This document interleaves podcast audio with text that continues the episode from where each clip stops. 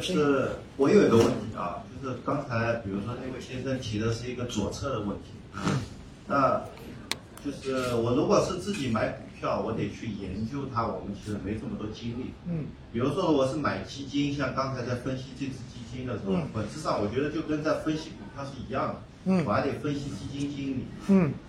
那么我目前呢，我也在定投基金啊。那么我我的问题就是说，我我目前的这个策略，你帮我看看有没有什么逻辑上的漏洞？就比如说我以沪深三百的收益为标准，我分六个时间段，就一个月、三个月、六六个月、一年、两年、三年、五年。比如说我。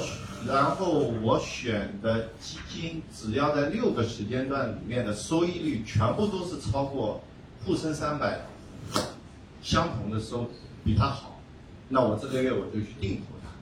那如果它下个月的表现依旧如此，我就继续定投。如果下个月它的收益有某一个时间段不如沪深三百，那我就找找另外一个，同时六个时期都是超过沪深三百。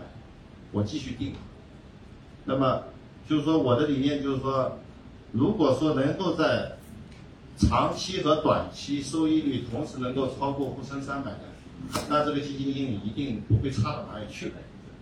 那么第二点呢，就是说我定投，我就是，譬如我这个钱我就扔在那，我就也不打算，我也不想择时，就是说你表现不好我就卖掉，那我就长期去持有。那么这样的逻辑。有没有问题？能不能这样长期的去坚持下去？那么我能想到的，目前有一个问题，就是说，可能你刚才说的，如如果我长短期都收益都很高，可能我买进去的是一个交交易拥挤度非常高的。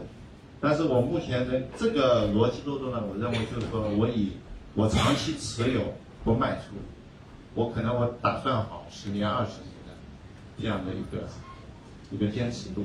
那么以这种方法去坚持定投，能不能最终的结果是否能够超过沪深三百？好，谢谢您的提问哈。首先我要指出几个问题。第一，你如果投的是一只偏成长性的基金，它的比较基准可能根本就不是沪深三百，这样子的话，你选沪深三百就没有任何的参照意义。因为用沪深三百做基础业绩比较的，只能是偏大盘价值的基金，所以其实从这一点来讲，你要看的是什么？你要看的是每只基金的业绩比较基准，每只基金都有业绩比较基准，有些是用沪深三百乘以百分之八十，加中证全再乘以百分之二十，有些的话是用的创业板或者怎么怎么样，所以这是第一个问题。第二，连续三个月、六个月、十二个月跑赢沪深三百，这是对于基金经理的基本要求，所以。如果你只看一年，其实没有什么太多价值。比如说张坤，可能在过去这个一季度他就输沪深三百，那你觉得他是不好吗？我觉得未必，因为他的风格就是白酒消费，所以这种时候的话，你用短期的这种半年业绩来评价他，这是不公平的，这是不合适的。或者是六个时间段同时，六个时间段，这包括五年，那其实其实这就涉及到什么？你做了一件非常内卷的事情。那就是你要把这只基金所有时段的东西时刻都在看，那这种方法不叫定投，这真的不叫定投。定投的目的是什么？定投，我告诉大家一点，定投不是一个可以帮你获取最高收益的投资方法。因为我自己做定投做了一十四年，我对定投太了解。定投其实是一个让你最省心的方法，来获取市场平均收益的方法。因为实际上大家明白一点哈。在过往的节目中间，我经常强调的一点是说，我说你日定投、月定投、周定投，其实到最后你长期收益是一样的。长期收益是一样的原因是什么？原因是因为最后你都会动化，定投长期一定动化。动化是什么意思？就是你通过分批已经没有办法再拉低你的持仓平均成本。那动化最差的结果是什么呢？动化最差的结果就是你的收益就接近了这个基金的平均收益。到最后，还是取决于你选的基金好不好。如果你的基金平均年化就有百分之二十，那么你不管是日定投、月定投、周定投，最后你的长期收益率一定是年化百分之二十，这是无限的接近于它本身的收益率。所以在这种情况之下，我们就说定投是一种让你不用去关注市场，但是你可以拿到这只基金平均收益的一个最简单的投资方法。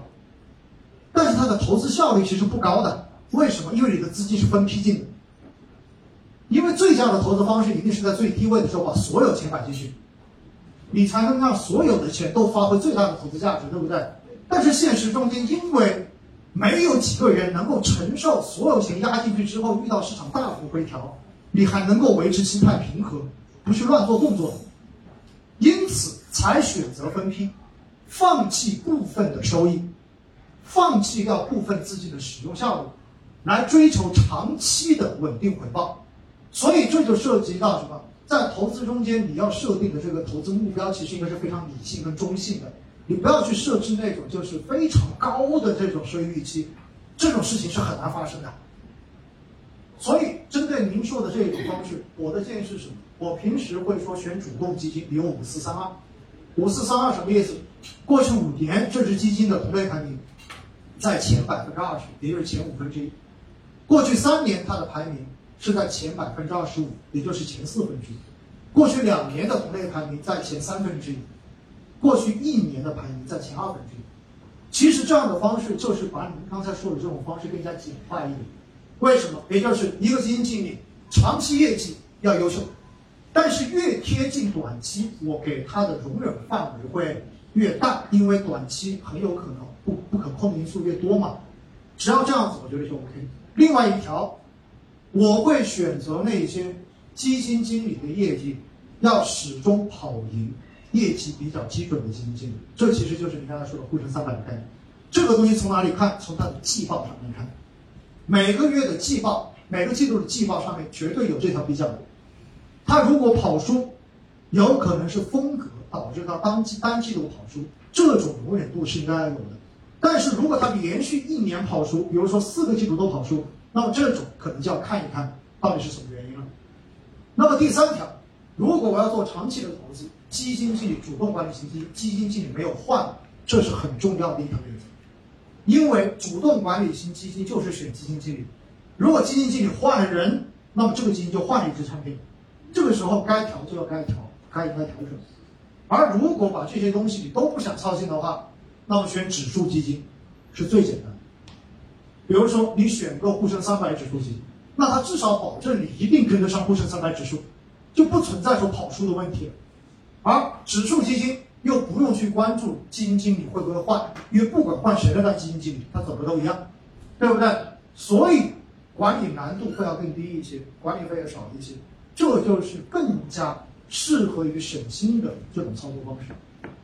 因此，您说的这种六个时段去比较。我觉得还不妨把它更加简化一点，因为你关注的信息越多，到最后执行下去的可能性就越低。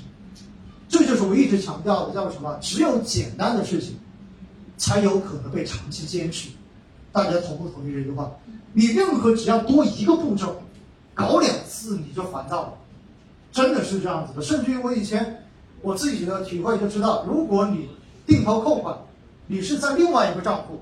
不是你发工资的这个账户，有时候你都会经常忙到哎忘了把钱转过去，导致扣款失败了。扣款失败，你想到啊，那我下次要记得转，结果下次又忘记了，搞两次之后你就觉得算了，反正都已经没有坚持了，那不如不投。这就是人性，所以越简单、步骤越少的投资方法，才有可能被坚持下来。而现在中国的资本市场需要的其实就是一个长期坚持，就这么简单。